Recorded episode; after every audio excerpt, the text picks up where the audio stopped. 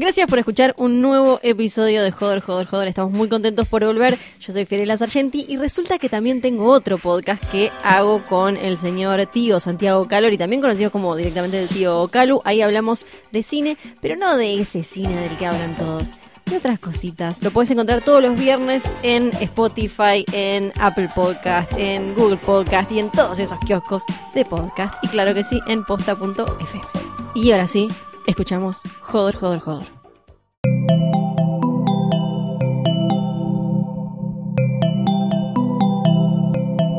Estás escuchando Posta, Radio del Futuro.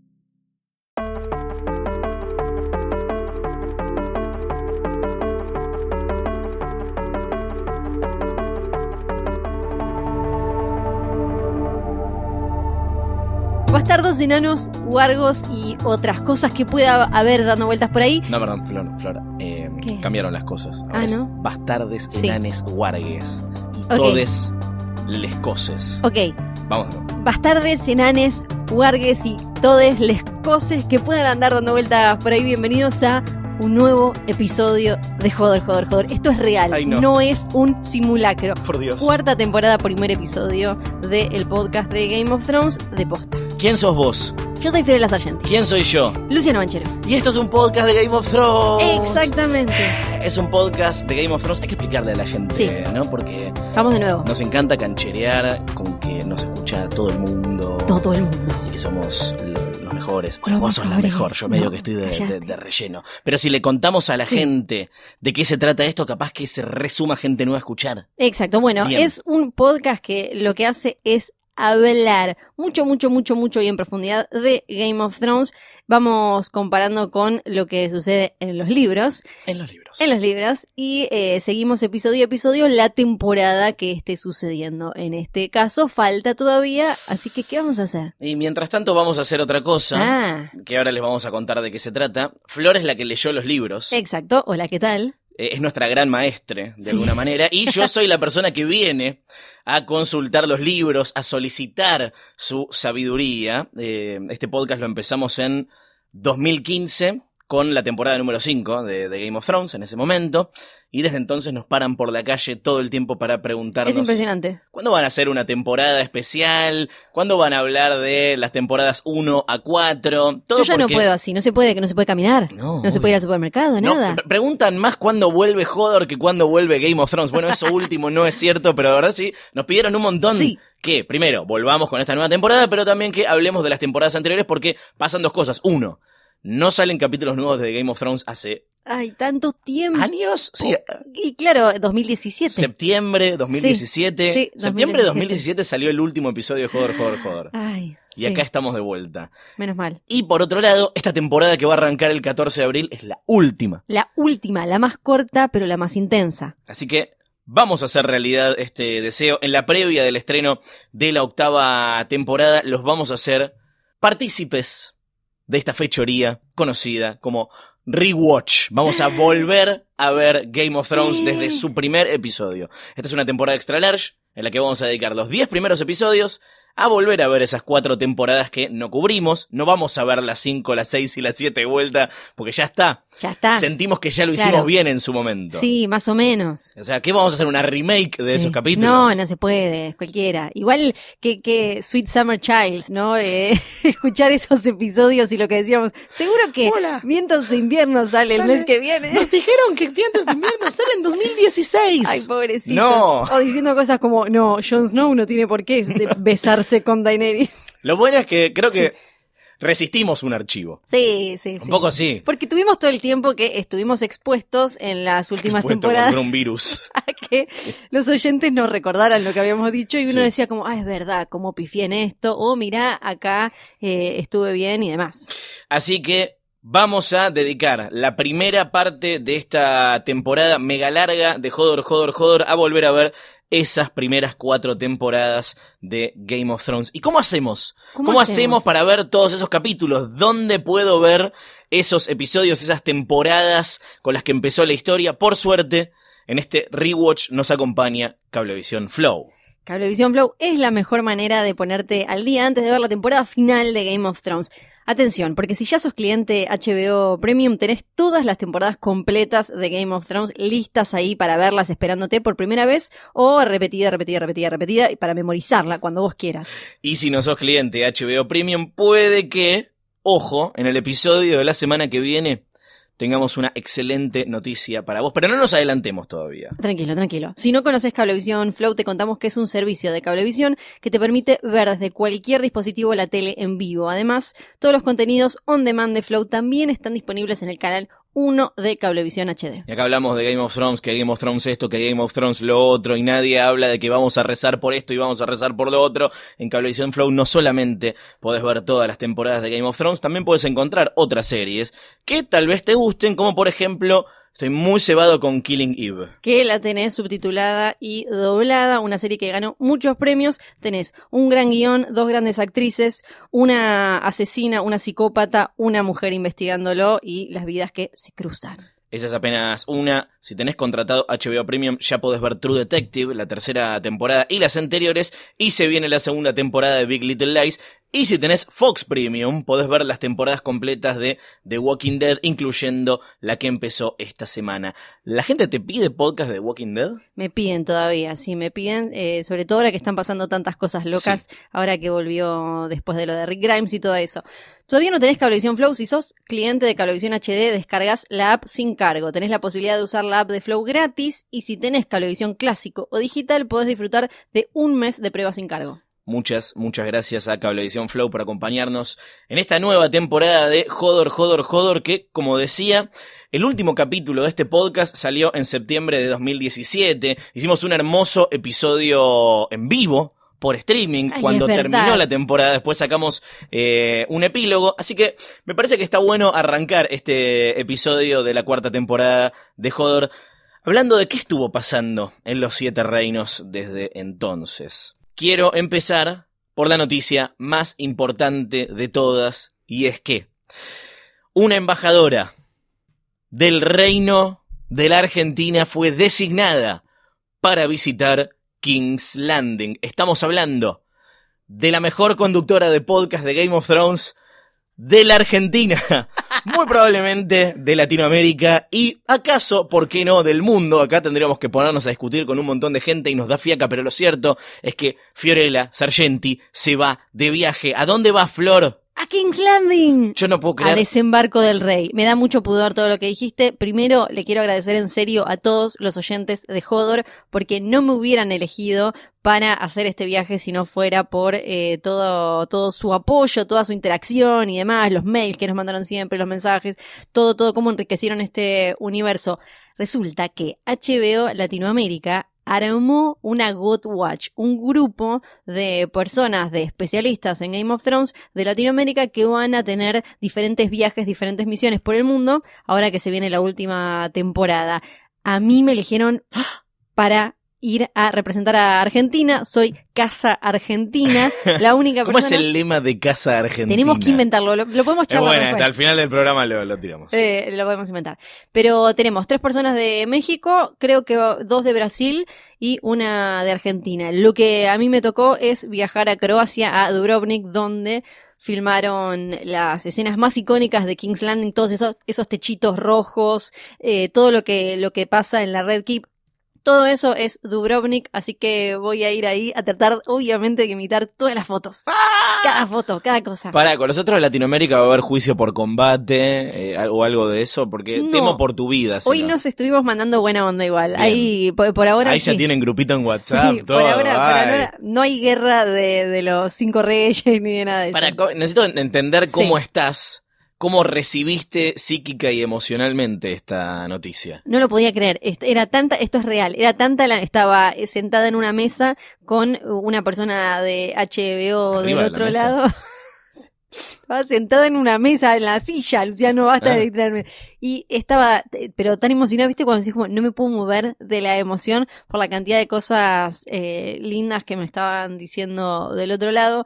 Así que me voy a King's Landing y después puede haber alguna que otra cosa. Estoy muy, muy, muy, muy, muy, muy emocionada. Para, para, ¿cómo que otra cosa? No, puede, puede haber alguna otra cosa, no voy a decir más. Ay, por favor. bueno, para, ¿cuándo te vas? Me voy el 22 de febrero. 22 de febrero, eso es en algunos capítulos, o sea que va a haber un capítulo en el que vas a transmitir a re- desde Croacia. Exactamente. Desde King's Landing. Sí, desde ahí. O sea que las primeras impresiones, bueno, más allá de las redes y demás, Sí. eh, van a estar en Jodor, Jodor, Jodor. Pues claro que sí. Bien, la siguen a, a- arroba Fio Sargenti en Instagram, que va a subir una o dos stories. Alguna cosita. Y el hashtag GotWatch, ahí van a estar todos subiendo sus fotos, sus stories y demás. Ay, Dios mío. Estoy y, muy emocionada. y encima después volvés y arranca la temporada. Ay, y además, igual falta un montón. bueno, el, eh, lo- algo que no pudimos comentar porque Sí. el año en 2018 no estuvimos, No. es que eh, gracias a HBO nuevamente Latinoamérica estuve en la fiesta de HBO de los Emmy 2018 y pude estar con... Es verdad, conociste a George Martin. Conocí a Jorge. No en arroba posta FM en Instagram pueden encontrar la foto de Flor con George R.R. Martin.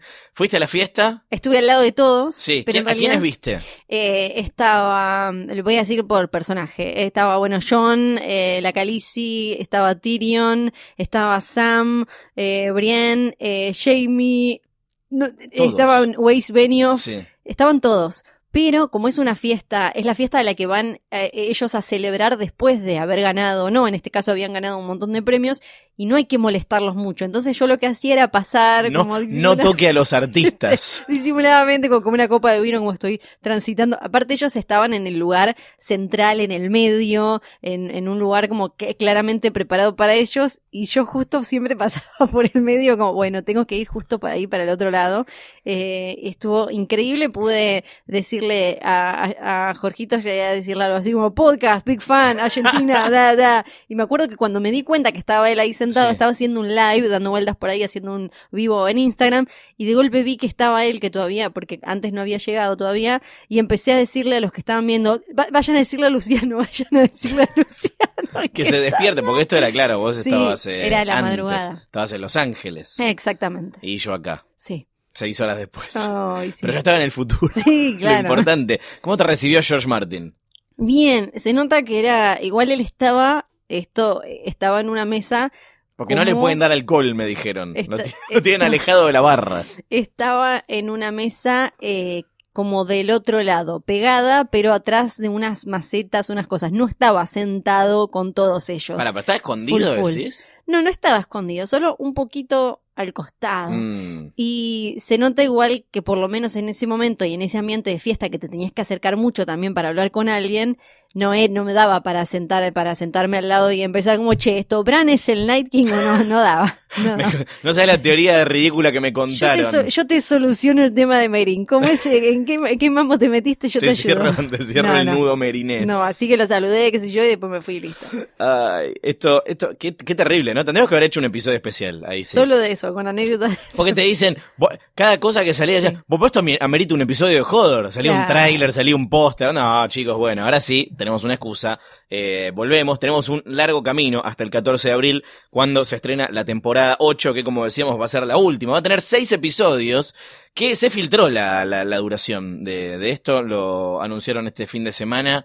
Eh, dos capítulos de 60 minutos y cuatro capítulos de 80. Sí, van a ser básicamente películas. Sí, bueno, igual a mí si me, si me cobras 300 pesos la entrada a una película de 60 minutos, te rompo la boletería. Bueno, pero para la academia eh, ya es una película eso. Bueno, O sea, podría participar, si tuviera, si saliera en los cines, podría participar por el premio Mejor Película, por ejemplo. igual el episodio más largo, o sea, ninguno va a ser más largo, salvo que después se pasen de el que tiene el récord hasta ahora, que es eh, The Dragon and the Wolf, que fue el, de la- el, el final de la última Sí. temporada, que duraba 81, 82 Más o menos. minutos. Sí. Eh, una cosa así, pero duraba un poquito más de, de 80. ¿Qué hay para comentar? Más allá de póster, fotos y demás, que ahora vamos a ver fotos que salieron hoy.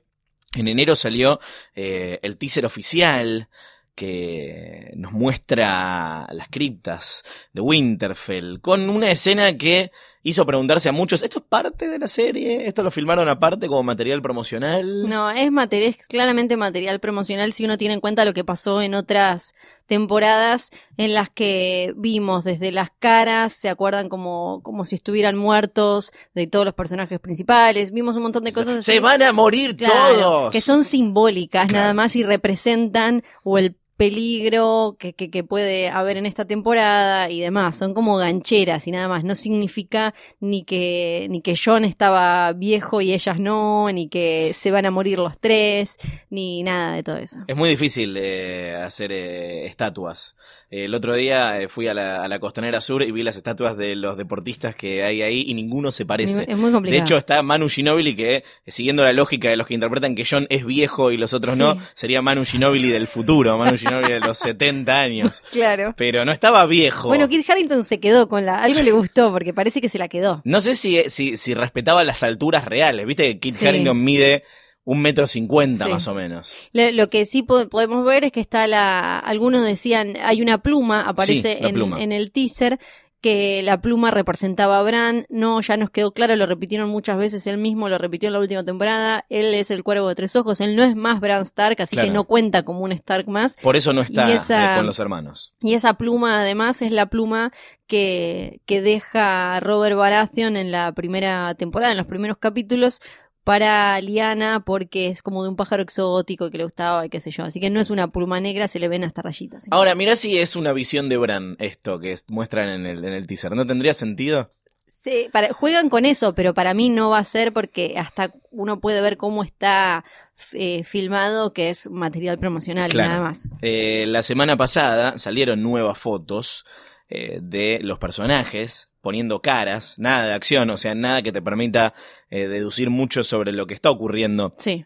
en esas fotos, pero obviamente eh, a la gente, nos incluyo, le encanta sobreanalizar cualquier cosa que sale. Por eso ahora vamos a ver las fotos. Vamos a ver la foto. Vamos a ver las fotos y vamos a tratar de adivinar en cada Sí. una qué es lo que está pasando. que lo que lo que sí más o menos está casi confirmado es que son de o el primer capítulo o los primeros dos o tres capítulos. Bien. No vamos a ver algo que algún personaje o algo que aparezca en el, en- en el- ni siquiera en el tercero, te digo, porque ya el tercero es la mitad de la temporada. Vemos una Dani sonriendo con ropita de invierno. Sí, eh, vimos en el adelanto que pasaron en los Golden Globes, donde HBO eh, pasó todo lo que iba a tener en 2019, que Sansa le da la bienvenida, están en Winterfell y tiene, pegó una ropita nueva que está muy bien. Tenemos un Jamie Lannister en la que acaso fue la foto más comentada de todos, pues esta no es la armadura propia de eh, los Lannister, sino es una armadura norteña. No es eh, la de la de Rob Stark, es parecida, pero también es parecida a la de Jorah Mormont, porque es una armadura norteña. Entonces no es que él tiene puesta, algunos decían, tiene puesta la de Rob Stark. No, primero que no, porque esa está podrida. Claro, ¿dónde está? ahí, con, está todavía. ¿Dónde está el cuerpo de Rob Stark? Tirado por ahí todo violado y ya, no sé, comido por los cosos. Pero esta es norteña. Jorah Mormont tiene una parecida. Él lo vimos. eh, la última vez que lo vimos estaba yendo al norte a cumplir su palabra de ayudar a, a John y a Dani contra eh, los White Walkers y demás. Así que tiene sentido que lo veamos eh, vestido de esa manera. Me gusta. eh, no- es una de las pocas veces que lo vimos sin armadura Lannister o eh, la de la Kingsguard. Entonces, eh, no significa necesariamente, no está lineal como decir, ahora es aliado de los Stark, que, bueno, nada, tranquilamente En- podría claro. pasar. Sí, es que en realidad él lo que le dijo Capaz que es- encontró un soldado muerto y se- le robó la armadura. Sí, pero va a ser interesante ver qué pasa cuando él se vuelva, se reencuentre con ellos, pero él dijo, che, acá dimos nuestra palabra, yo tengo que ir arriba a ayudar con esto, y la hermana le dijo, no, vaya, adiós. El amigo Samwise Ganshi, ah no, Samuel Tarly, perdón, Sí. el encargado de descubrir la verdad sobre eh, Jon Snow, que no es el bastardo de Ned Stark, sino el hijo de Rhaegar y Lyanna. Sí, ahí eh, no sé qué estará mirando, pero yo cuando veía esa foto no podía dejar de pensar en que mira, lo ¿no? primero que quiero es, lo quiero a él y a Bran esperando en la puerta de Winterfell como perrito que espera a su dueño, que apenas ponga un pie, John ahí se le tiren y le hagan como, no, no, somos, no, somos primos, no somos mi hermano, somos primos, somos primos. Eso es lo mínimo que espero. Yo tengo una campera así, que es como de Matelacé, ¿no? Claro, Tengo sí. Bueno, así, la, la de la Night's Watch es toda medio así. La tenemos a Cersei Lannister, vestida de reina, Sí.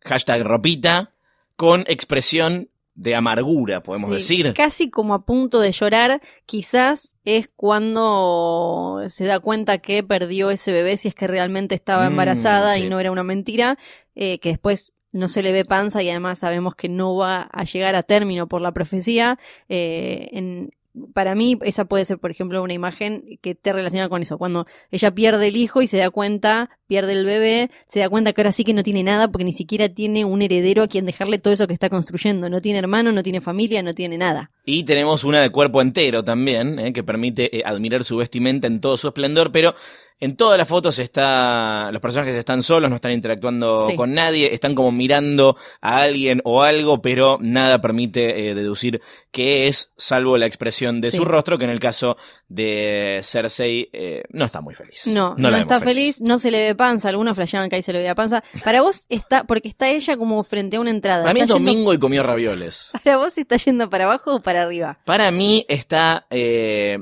pensando si bajar o no y finalmente decide que no. Porque para mí, quizás eso, a mí también me da la sensación de que va a bajar, quizás tiene algo que ver con eh, un plan que ella tenga con eh, todo el wildfire ese que está abajo o algo Sí. así. Flashea un poco más. Tenemos a Arya Stark mirando para arriba, no sabemos de vuelta a quién o a qué. Bueno, no tengo mucho para agregar sobre esta foto realmente. Lo que uno puede ver es que, si no me acuerdo mal, esa pa- parece estar ahí como en el, en afuera en Winterfell, Sí. y creo que era en esa en la que se ve como que hay eh, chabones de la Night's Watch, hermanos, Mm. Cuervos, eh, por ahí atrás, porque me parece que era en esa foto en la que se veía alguien más, y se ve que eh, ella sigue teniendo no solo su, su espadita de siempre, sino que también tiene su espadita. Espadita. Eh, sino que también tiene eh, la, la daga con la que mató a Littlefinger, la daga que empezó todo cuando trataron de matar a. Bran en la primera temporada. Si no saben de qué estamos hablando, vayan a escuchar los episodios anteriores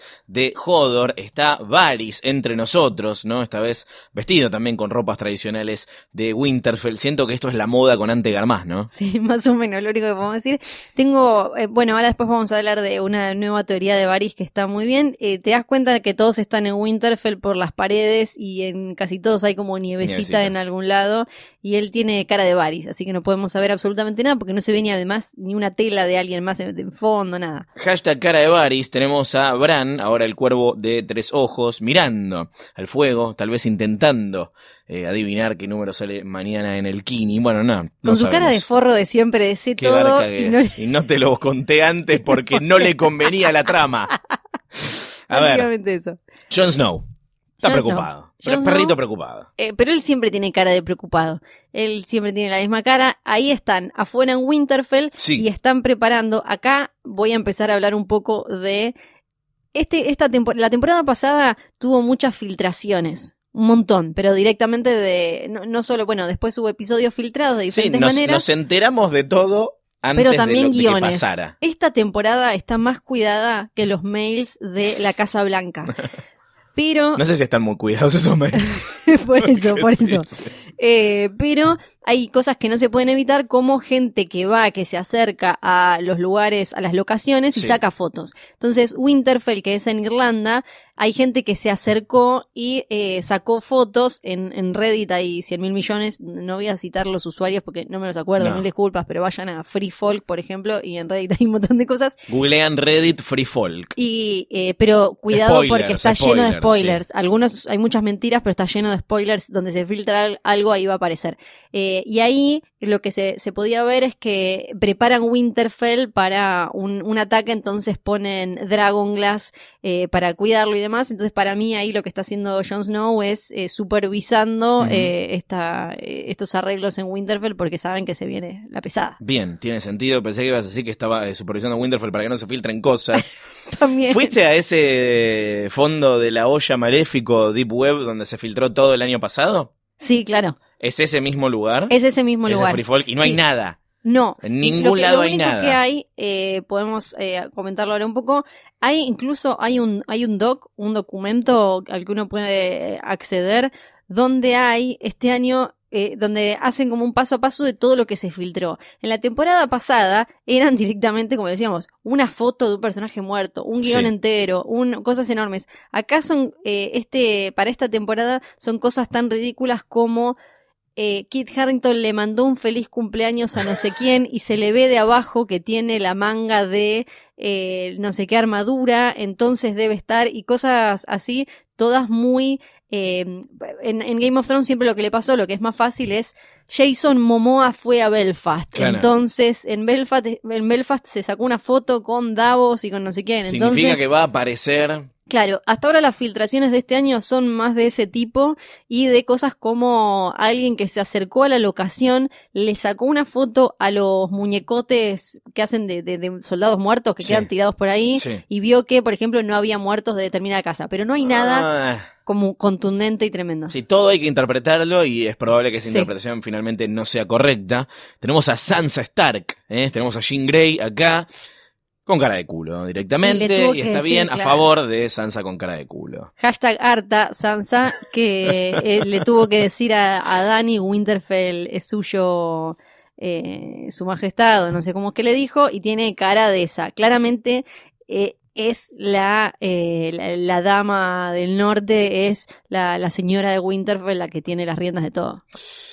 Y Ser Davos Seaworth, ¿eh? uno de nuestros personajes más queridos, también con una cara de preocupación que te la regalo. Él siempre, él siempre, ¿no? Siempre está preocupado. Siempre está preocupado, no tiene eh, un pin como me, me gusta que en el norte él viene a ser como la mano del rey Sí. de- del norte de John, pero no le ponen pin ni nada. El que sí tiene pin de la mano de la reina es Tyrion Lannister, también con cara de preocupado. Es la misma Enojado. cara que puso cuando vio que John y Dani estaban por hacer la chanchada. Oh, por Dios. ¿Te acordás? Eh, la, la última cara que le vimos en la temporada anterior era esa cara como, mmm, meto para acá. La última es Brienne de Tarth, ¿eh? también como enojada con alguien. ¿Acaso?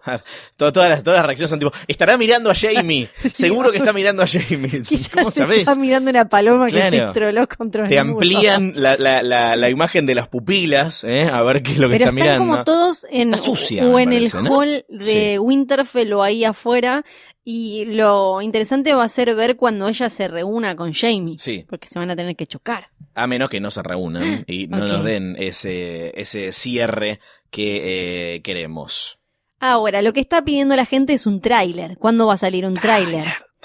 Bueno, en Reddit ya se encargaron de sacar más o menos cuándo sería la fecha de eh, el tráiler, el primero, porque hasta ahora no vimos nada eh, que, que te, que te tire algo novedoso. Lo más novedoso creo que el nuevo vestito de, de Dani, no sé. Buen vestidito. Buen vestidito. Entonces eh, se pusieron, ya armaron Excels con las fechas en las que fueron saliendo eh, las, las cosas de las temporadas 6 y 7 para calcularlas de la 8. Entonces, el primer tráiler, teniendo Perdón, en cuenta... ¿Excels? ¿Cómo Excels? ¿Cómo como- está hecho? Sí, sí, sí. Sí, este tiene como, por ejemplo, días eh, antes de la premier. Temporada 6, temporada 7, temporada 8 y en el costado el teaser, eh, teaser póster, Sí. eh, teaser de, de, de O sea, sobre la base de los lanzamientos anteriores, ¿cuánto falta ahora? Exacto, algo que se hace mucho con. Star Wars, por ejemplo, Sí. cuando uno puede ir ¿A qué le calculando. Star Wars? Uno puede ir calculando.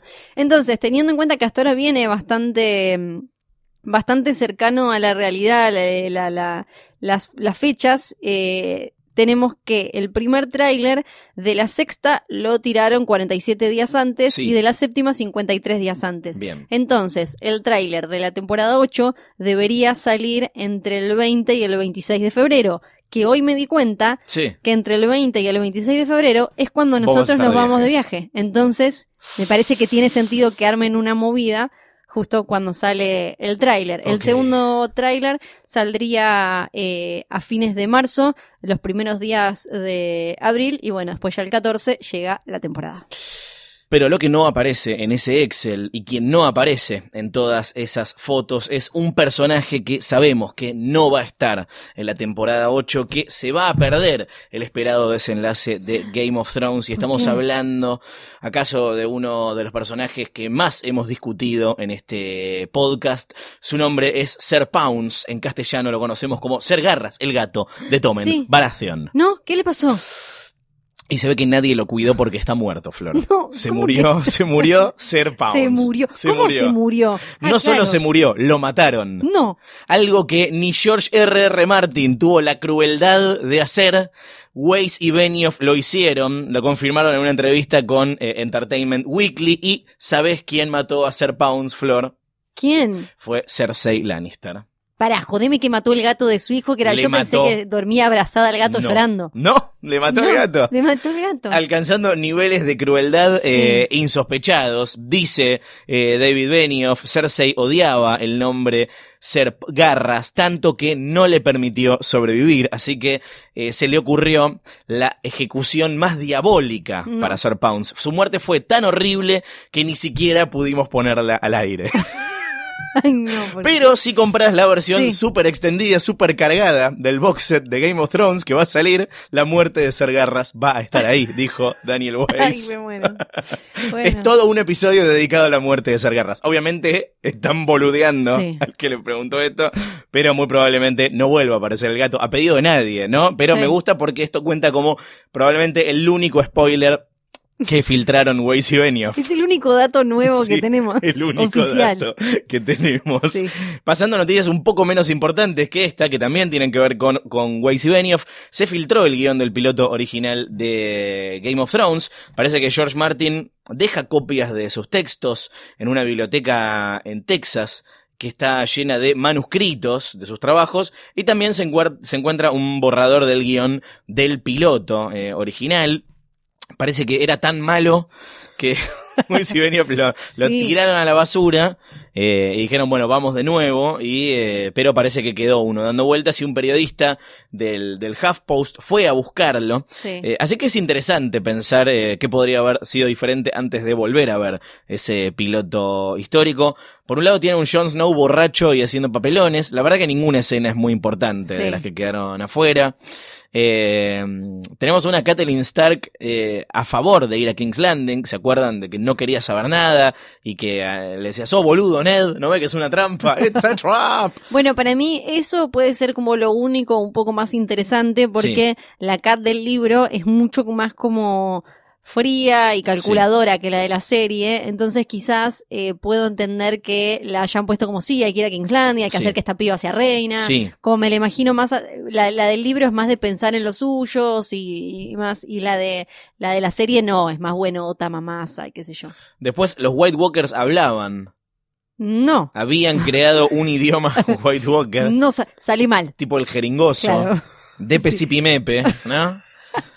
No sonaba, no sonaba muy bien, así que los No. dejaron mudos, algo que me parece que está bien, ¿no? Porque el hecho de que no favor. hable, bueno, que no se comuniquen Sí. como nosotros, que no puedan hacer podcast. es parte de la gracia Sí. para mí que los hace las- los hace tan atrapantes y bla bla que sean enigmáticos Y la que me parece más interesante es eh, la escena que estaba en el, sí, se, se mantuvo en el piloto de Robert Baratheon y Ned Stark hablando en la cripta frente a la estatua de Lyanna Stark, eh, cuando deja la pluma que comentábamos recién, que volvió a jugar en, el, en Sí. este teaser.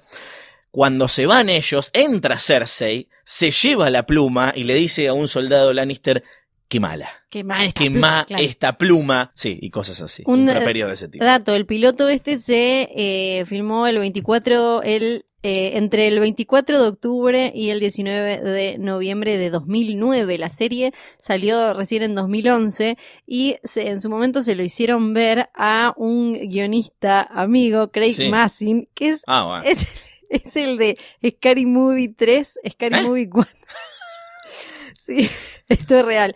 Es el de, em, bueno, ahora hizo, hizo The Hangover 3 y no sé qué otras bellezas. Qué Y bueno. el chabón le dijo, esto es una basura. Parece que era muy expositivo. Y que la gente no entendía, era, había momentos que eran muy expositivos, esto quiere decir que había personajes que le decían toda la historia a otros, como, ¿te acordás? Este rey que tenemos gracias a que ganó, la, mató a En el Raegan. tridente. claro. Y otras escenas que no tenían nada de explicación. Sí. Y la gente no entendía, por ejemplo, que Cersei era la hermana de Jaime y de Tyrion. Entonces después, hasta algunas escenas que quedaron, les agregaron eh, voiceover que decían como, sí, como tu hermano te tengo que decir tal cosa. Pero parece que era muy malo y Weiss y Benioff quedaron muy traumados Sí. con eso porque se lo destrozaron. Tampoco lo juzgué toquemos porque es, es cierto que es complicado. Es Yo me acuerdo complicado. cuando, cuando eh, veíamos la primera temporada de GOT, era como la, la- la queja que más escuchaba es hay muchos personajes, Sí. no entiendo qué pasa. Sí, tal cual. Bueno, escuchen el podcast, ¿eh? agarren un libro y, y agarren Y eh, un podcast. Y aquí estamos, exactamente.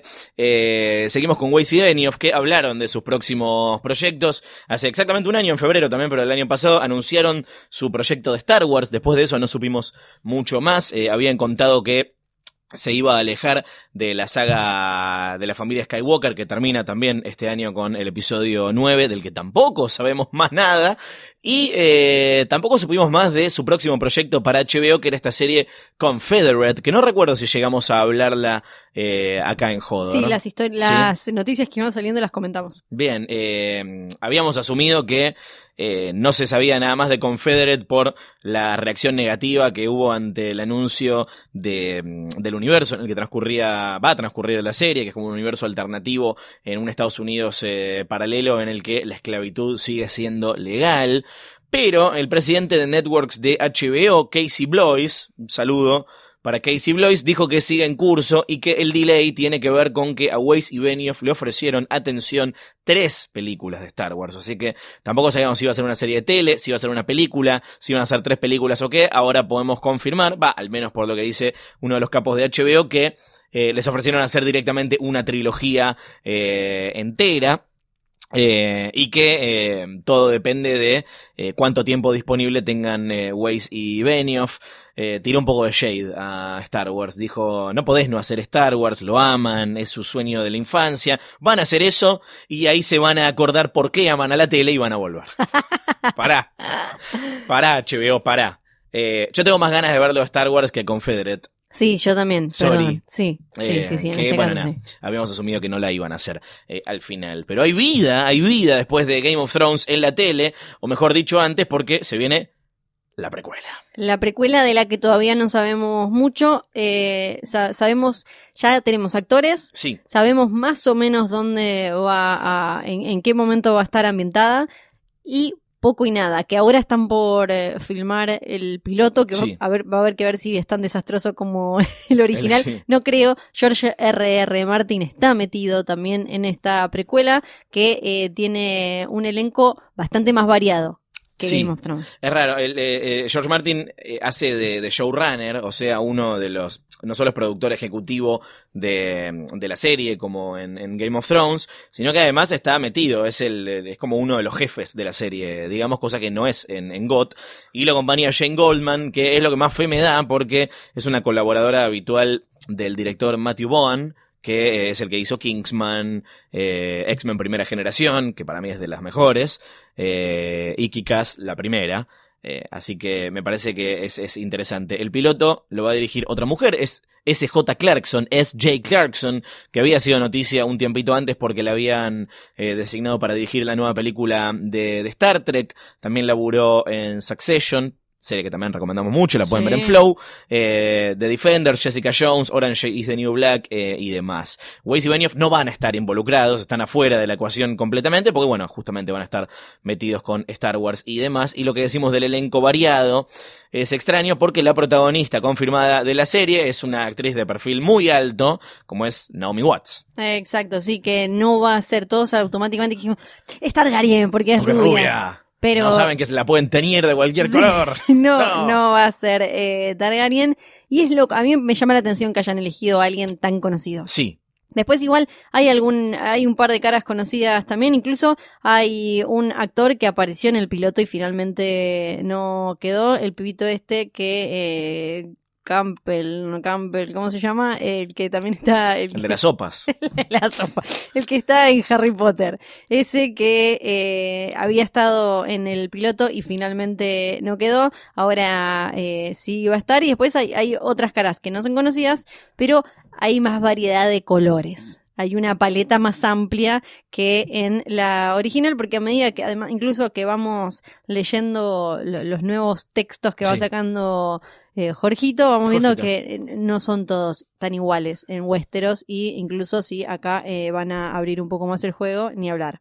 La sinopsis oficial reza, ocurre miles de años antes de los eventos de Game of Thrones y relata el descenso del mundo desde la edad de oro de los héroes hasta su hora más oscura, desde los horripilantes secretos de la historia de Westeros al origen secreto de los White Walkers, los misterios del este, hasta los Starks de leyenda, una sola cosa es segura, esta no es la historia que creemos conocer. Es, eh, no- eso no entiendo cuán, eh, cuán fruta es solo para hacerse los picantes, sí. pero sí, bueno, por eso Creo que sé con qué tiene que ver igual, ¿eh? se supone Porque, que sí. se va a llamar The Long Night. Hay algo, hay, hay algo que eh, ya estuvo tirando varias veces Sí. eh, George, que es esto de lo, lo poco confiables que son narradores y la Sí. historia. Entonces, incluso ahora también hay un poco de que él va acomodando, ¿no? Sí. Con The World of Ice and Fire y ahora con Fire and Blood, él va como ac- acomodando y rellenando la historia. Entonces dice como, bueno, viste, es como en la Biblia, que a veces lo que son 100 años, de golpe eh, en la voz de otro son 300 Sí. y en la voz de otro son 1000. Entonces dice, lo que cuando a veces se habla de 10.000 Como años, que flasheó Biblia directamente, tranqui. sí, eh, cuando se habla de 10.000 años, probablemente sean 5.000. Bien, dice, ok, como un montón de cosas así.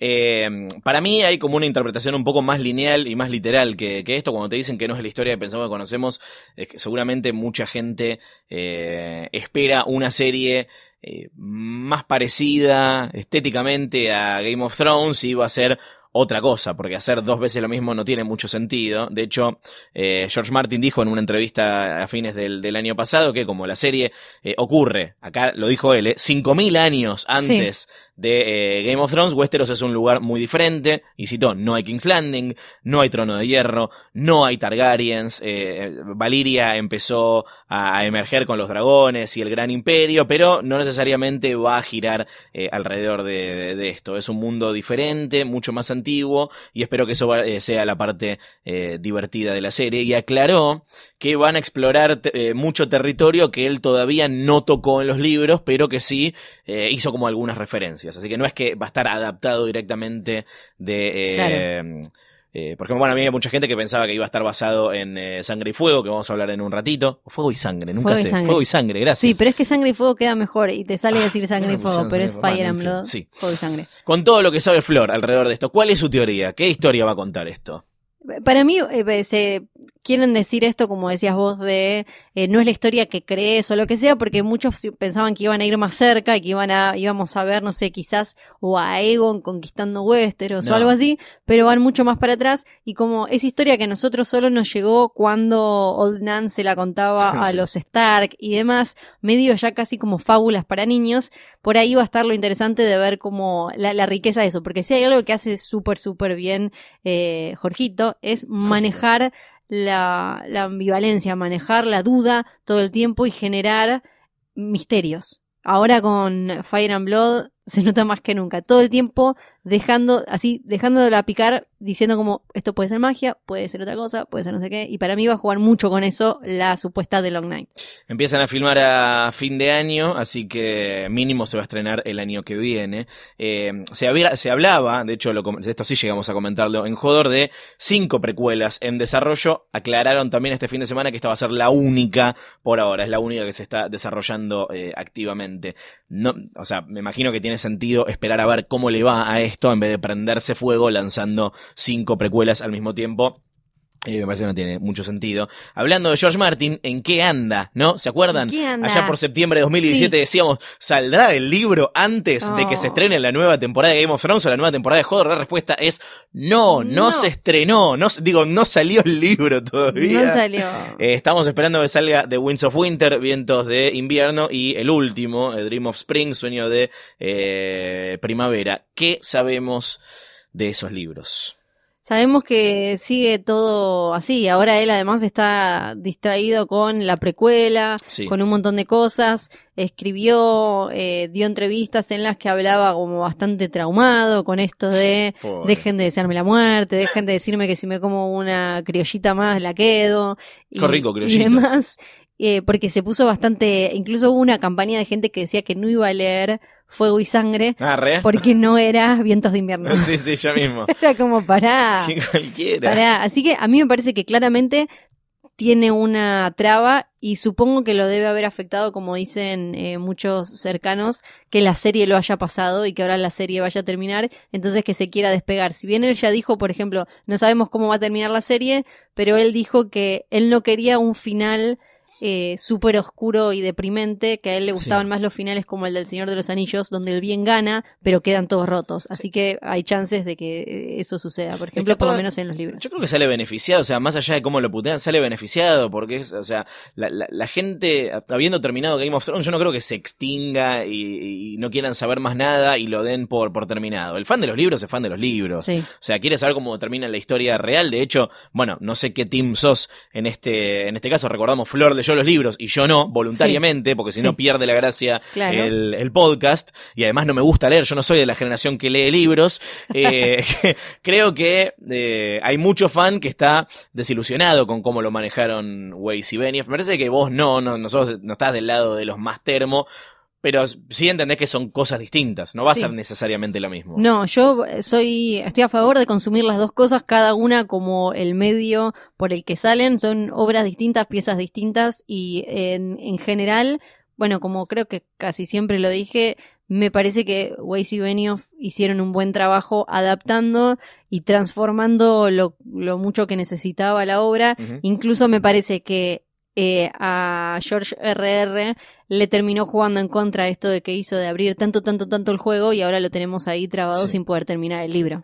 Porque no es que él lo entregó y están esperando por una cuestión de marketing, él no lo terminó. Dicho todo esto, salió un libro nuevo de George Martin en los últimos meses. Exacto, el primer tomo. Fieras... Uh, uy, Dios mío. Sí. Fieras Argenti lo leyó. Leí, ¿Yo lo leí? No. no, Por supuesto que claro que porque no. hay que mantener el equilibrio. Sí. sí. Esa es otra saga, Flor. Ay, no, bueno, fuego, hielo, por ahí. Vamos a hablar de Fuego y Sangre, como te lo quisieron vender, la precuela de Game of Thrones. En algunos sentidos es así, en un montón de otros sentidos probablemente no. Es de una manera muy lineal una precuela, porque Sí. es la historia que vino antes. Esto pasó antes, en ese sentido es una precuela. pero no es una precuela en el sentido más cercano, como no es que vamos a ver a Robert Baratheon y Ned Stark Sí. de chicos. Tengo un montón de preguntas para vos sobre Sí. este libro, antes de hablar de qué cosas eh, aprendimos. Y es, alguien que solo vio la serie y no leyó los libros, ¿le Sí. recomendás que lea Fuego y Sangre? No. Primero tiene que ir a leer los libros. O sea, los mandás a leer los libros. Sí, A los leer mando a leer los libros. Los masacotes, Sí. los seis tomos. Sí. Ok. bien. Porque ahí hay un montón de detalles que te van a hacer la lectura de Fuego y Sangre, que no es para... Cinco tomos, perdón. eh, no, no, no es para los eh, no iniciados, porque igual es, es muy distinto cómo está escrito. Para empezar, los libros de Canción de Hielo y de Fuego están escritos en... eh, uno va atravesando los eventos, cada episodio, con cada capítulo, con un personaje y nosotros estamos metidos en la cabeza de ese personaje y lo que le pasa, sea Sí. John, Arya y demás, y se fueron sumando personajes que tienen su, su propio, digamos, punto de vista, su Ujú. propio capítulo.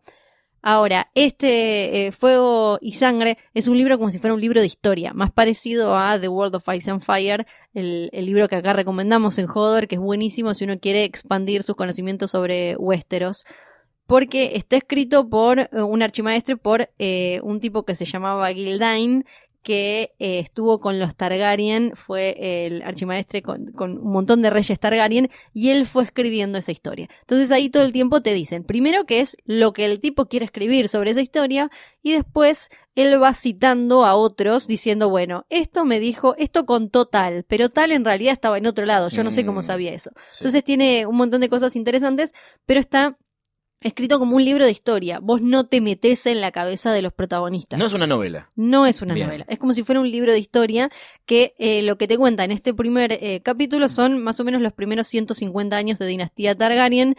Para que se den una idea, se empieza a contar, se empiezan a contar los años en los siete, reinos, en, en Westeros, desde la conquista de Aegon y eh, Aerys II, o sea, el papá de Daenerys, muere en el 283.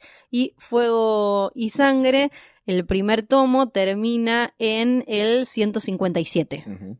O sea que va a haber un segundo tomo eventualmente. Confirmamos que son dos y no, no dejó- Perdón, en el 130 y pico termina. este. Ok, bien, para los que están llevando la Sí. cuenta. Algo que dijo George Martin es, este es un libro que eh, a Daenerys le haría bien eh, leer, tal Total. vez eh, si, si lo hubiese leído habría entendido eh, un par de cosas sobre los dragones y su propia historia en esos y las cosas hubiesen eh, sucedido de manera un poco distinta. ¿A qué se refiere George Martin con esto? Bueno, acá aparece, por ejemplo, todo el conocimiento que siempre la, la serie también dejó en claro que tenía a Tyrion, que siempre le había interesado mucho leer sobre los Targaryen y dragones y demás. Y ahí dejamos las suspicacias de lado a ver si es hijo de Tywin o no. Ay, ¿te acordás de esa teoría? Claro, ¿te acordás? Pero sí, claramente, eh, eh, hubiera aprendido un montón porque ahí están todos los aciertos y errores de su familia. Incluso hay una nueva teoría que, como siempre, Jorgito es muy pillo y la dejó ahí, puede ser como no puede ser. Todo el tiempo él en las entrevistas dijo, miren que esto puedo estar, eh, el libro puede llevarte a pensar algo que no termine siendo así. Puede contar, puede llegar a, contarnos fuego y sangre el origen de los huevos de Dani, de Viserion, de Drogon y Raegal. Recordame cómo aparecían estos huevos en la serie, cómo los encontramos por primera vez. Se los eh, da a Dani y Lirio Mopatis de Pentos cuando que, que ellos cuando estaban con Viserys eh, siendo ahí en el exilio, siendo cuidados ahí, y le dijo que venían de eh, las Shadowlands, de las tierras de las sombras, supongo que será en, en- en español, más allá de Ayai.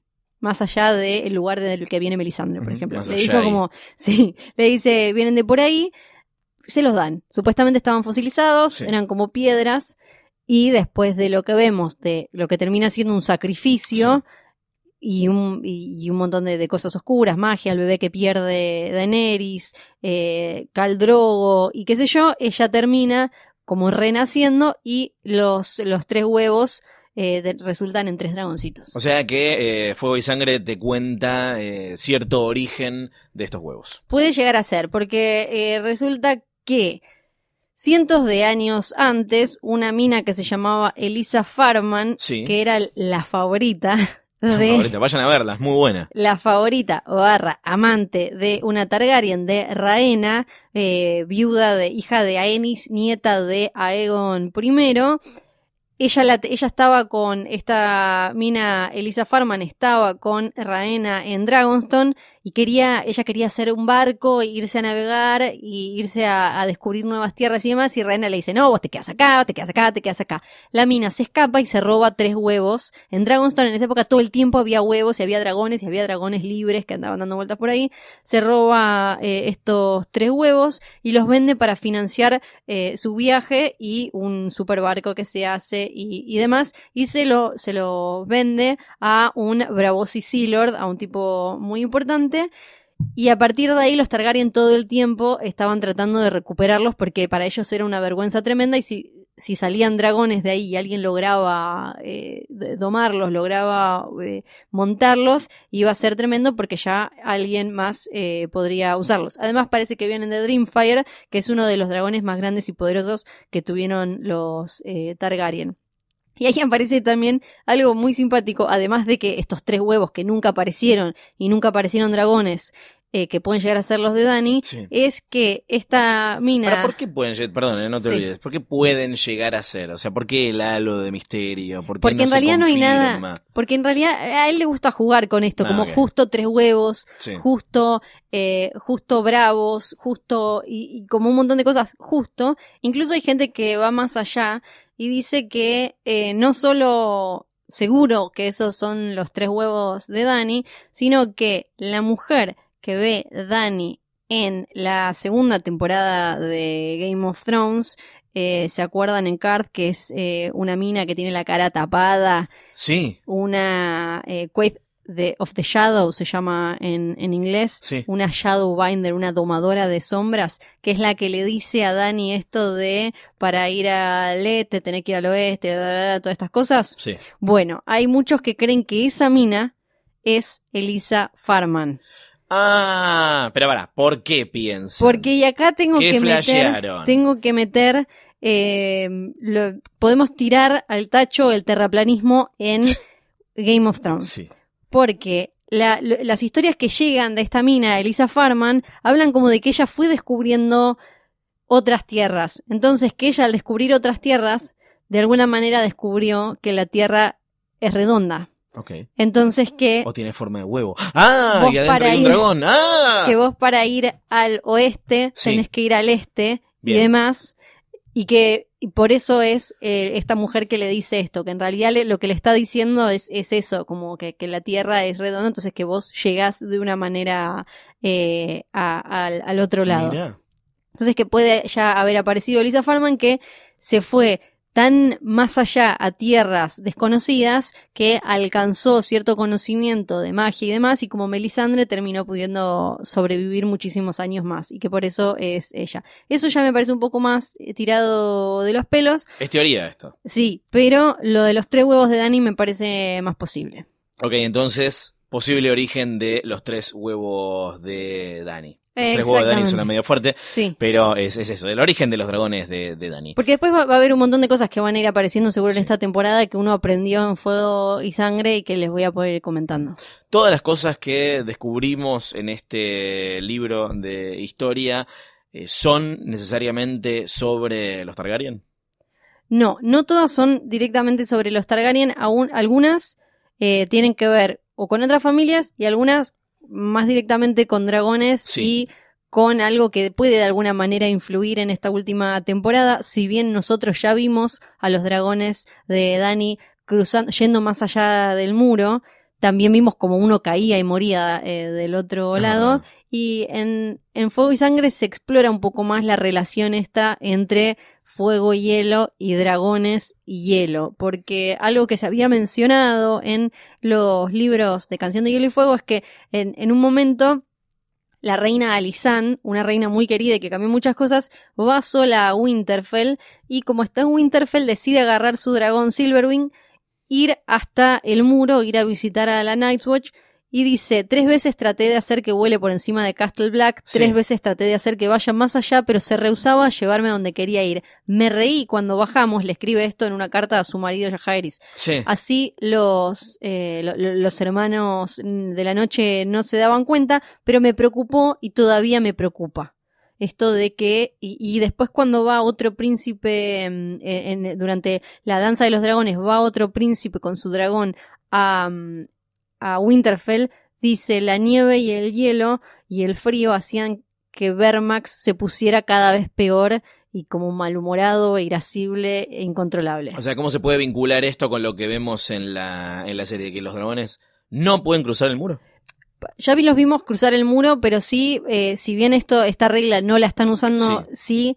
me parece que vemos o vimos, va a ser interesante ver, por un lado, cómo se comportan ahora eh, Drogon y Raegal, que sí van a estar en Winterfell y cerca del muro, y después esta, la conexión de cómo eh, al final el Night King necesitó un dragón para tirar el muro. Claro.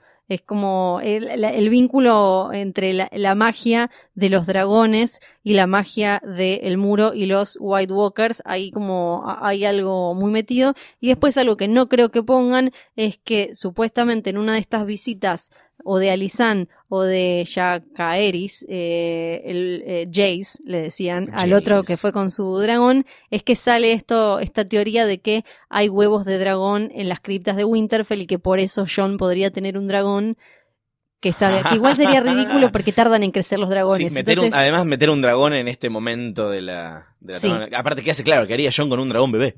sería como, no, míralo, porque en el- por lo menos, por lo menos en los libros todo el tiempo, todo el tiempo te aclaran que tardan en, en crecer. Pero bueno, algo que sí vimos en la serie es el Night King que de alguna manera mezcló fuego y hielo matando a Viserion y recién ahí pudo tirar abajo el muro.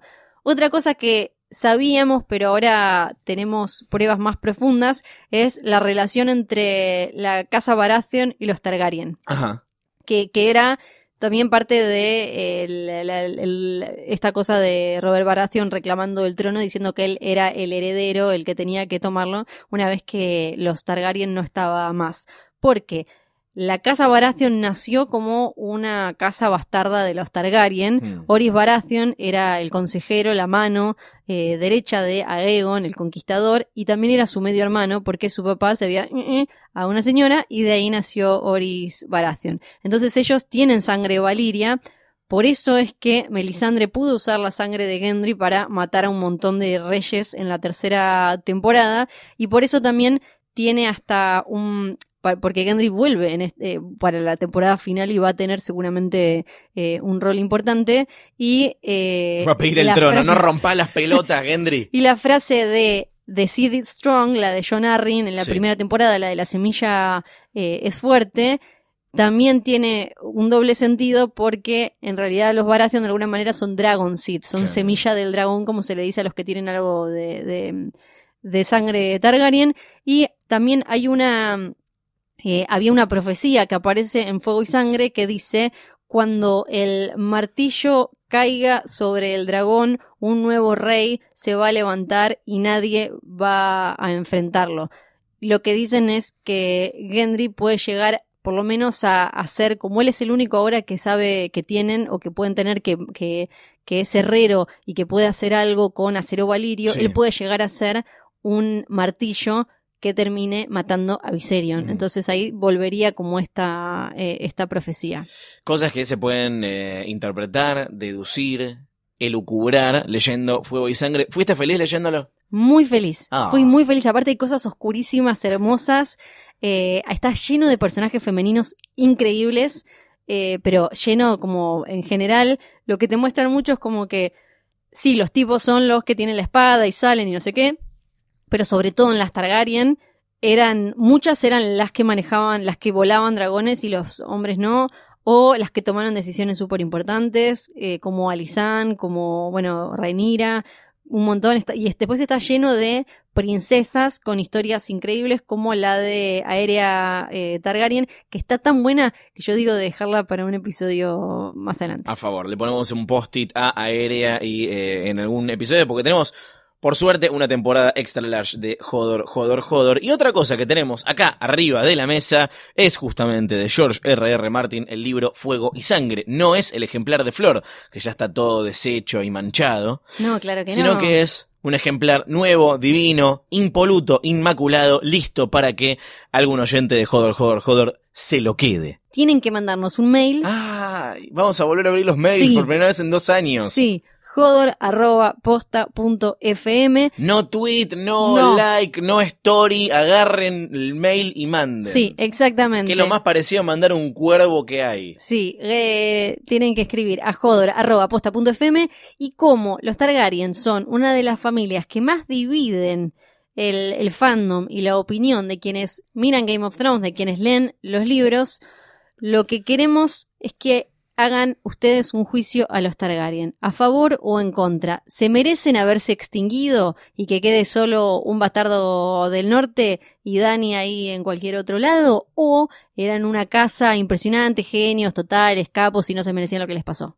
Argumentos a favor o en contra de los Targaryen, pulgar para arriba, pulgar para abajo. No hace falta que escriban la Biblia. No. Hablando, justamente hablando de eh, la Biblia, como dice el querido Jorgito, pero sí que lo hagan por mail. Es jodor.posta.fm. La semana que viene los vamos a leer en el próximo episodio y vamos a elegir quién se queda con este divino ejemplar de fuego y sangre. Gracias a Penguin Random House por la gentileza de este bello ejemplar. Flor, yo sé que parece. Acá no sos Lolo, sí, sos Lorenzo acá. no, nos tenemos que ir. Nos tenemos que ir, Ya no tenemos que ir. pero después, pará, la semana Hablaste que viene hay un otro. montón, basta. Sí, pero la semana que viene hay otro. Hay como 20 capítulos más. Hay más capítulos Hay más Joder, capítulos Joder. todas las semanas en Spotify, en Apple Podcast, en Google Podcast, en la aplicación o la página que uses para escuchar vas a encontrar un nuevo episodio de Joder, Joder, Joder en la previa del estreno de la octava temporada. Eso va a ser desde el 14 de abril, pero antes los invitamos a volver a ver las primeras cuatro temporadas de Game of Thrones. ¿Por qué las primeras cuatro? Porque las cinco, seis y siete ya las analizamos. Pueden escuchar los episodios anteriores. Y atención, para la semana que viene, tienen que ver los episodios 1 al 5 de la primera temporada. Ahí vamos a empezar como a tomar al examen. 5. Del 1 al 5. Sí. Perfecto. Eh, Contame qué estaba tomando. ¿Cuántas putas se cogió Del Tyrion cuando cinco. aparece? Sí. Perfecto. Bien. Capítulos 1 al 5 de la primera temporada de Game of Thrones. Esos son los que vamos a analizar la semana que viene. Los vamos a ver. Y en el próximo episodio de Hodor, Hodor, Hodor, nueva temporada, vamos a empezar a desmenuzarlos. Está bueno porque eso nos da también cierta distancia, cierta perspectiva, cosas Sí. que en su momento se nos escaparon, que eh, ahora tienen eh, mucha más eh, claridad. Así que va a ser un experimento muy interesante. Bueno, entonces sí, nos despedimos hasta el próximo capítulo porque hay un próximo capítulo. Sí, yo soy Luciano Conchero, Yo soy Fiorella Sargenti. de Volar Morgulis. Valardo Jerez. Chau, hasta el próximo capítulo.